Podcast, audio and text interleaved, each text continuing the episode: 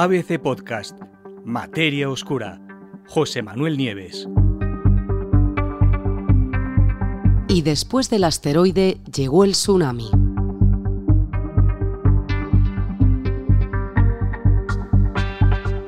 Resulta realmente difícil imaginar algo todavía peor que el asteroide de entre 12 y 18 kilómetros de diámetro, que hace unos 66 millones de años, acabó con el reinado de los dinosaurios y, de paso, también con más del 75% de todos los seres vivos del planeta.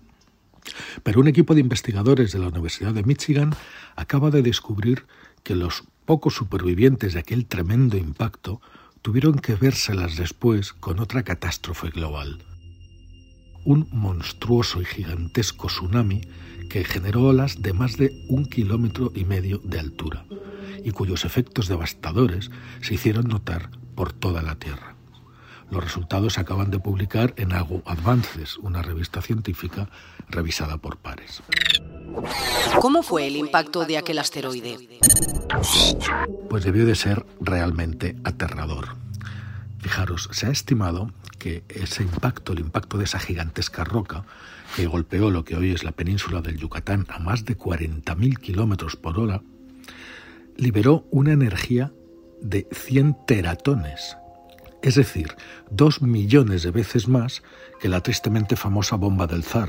¿Recordáis? Esa bomba gigantesca de 50 megatones que es, por ahora, el mayor explosivo creado y detonado por, el hombre. ¿no?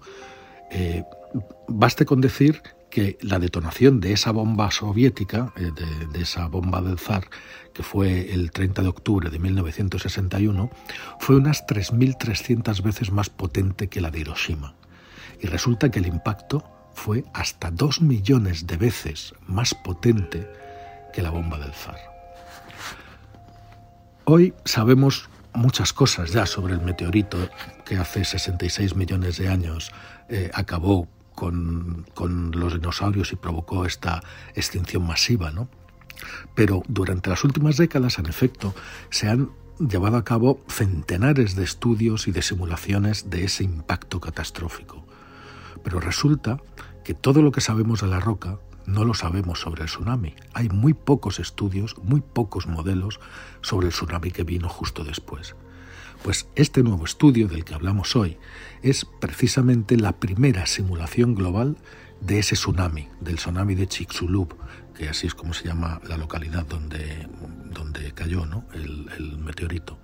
Y para llevar a cabo esta simulación global, los científicos tuvieron que revisar los registros geológicos de más de 100 lugares en todo el mundo. Solamente así pudieron encontrar la evidencia suficiente que respaldara las predicciones de su modelo sobre la trayectoria y la potencia que tuvo ese tsunami.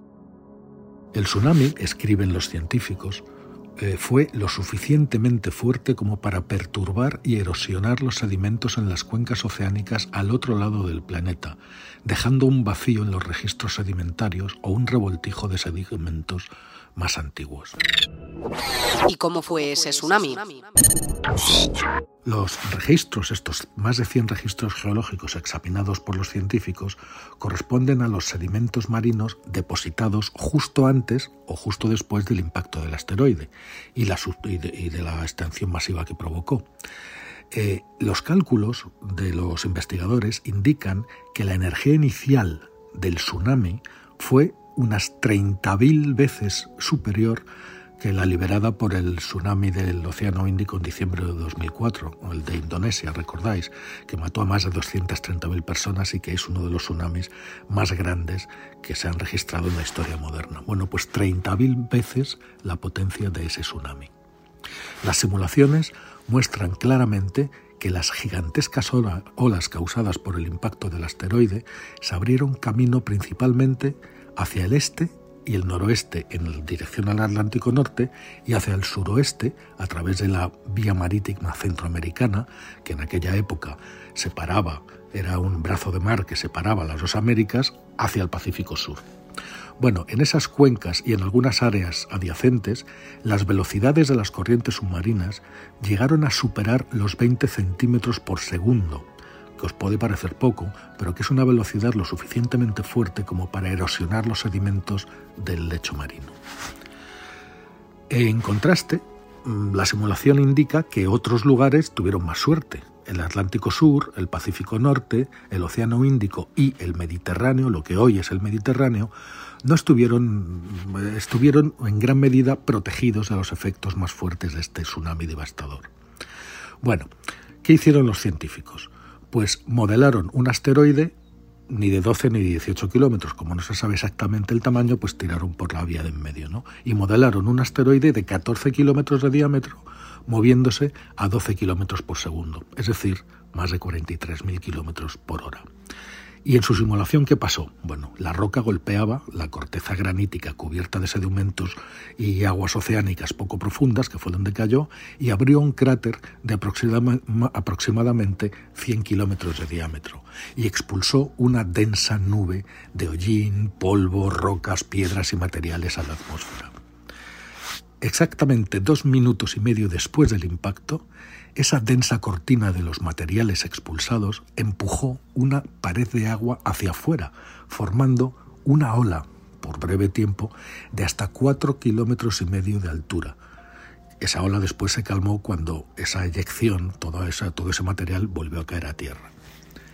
Diez minutos después del impacto del asteroide y a 220 kilómetros de distancia del punto cero, una ola de tsunami de un kilómetro y medio de altura en forma de anillo y que se propagaba hacia el exterior desde el punto de impacto, empezó a barrer el océano en todas direcciones. Según el modelo, solo una hora después del impacto, el tsunami ya se había extendido fuera del Golfo de México hacia el Atlántico Norte. Y a las cuatro horas, las olas atravesaron también esa vía marítima centroamericana hacia el Pacífico. A las 24 horas, las olas ya habían cruzado la mayor parte del Pacífico desde el este y del Atlántico desde el oeste, y habían entrado en el Océano Índico por los dos lados. 48 horas después del impacto, enormes olas de tsunami llegaban a la mayoría de las costas de todo el mundo. Los científicos calcularon también que las alturas de las olas en mar abierto, en el Golfo de México, superaron los 100 metros de altura en mar abierto, fijaros, os digo mar abierto porque en mar abierto hay mucha profundidad. Entonces el tsunami cuando se desplaza a través de todos los tsunamis, cuando se desplazan por el agua, no son olas, gigantescas, sino que son, mm, son, son como olas mm, un poco mayores que pasan de largo y van hacia la costa. ¿no? Bueno, pues en el Golfo de México, de México 100 metros y atravesaron los océanos del planeta, todavía más, más, más profundos que las aguas del Golfo de México, pues atravesaron todos los océanos del planeta como olas de más de 10 metros. Claro, al acercarse a las costas, donde las aguas son cada vez menos profundas a medida que nos acercamos a la costa menos y menos profunda, esa ola de 10 metros se va haciendo cada vez más alta iban aumentando y según los científicos aumentaron drásticamente su tamaño.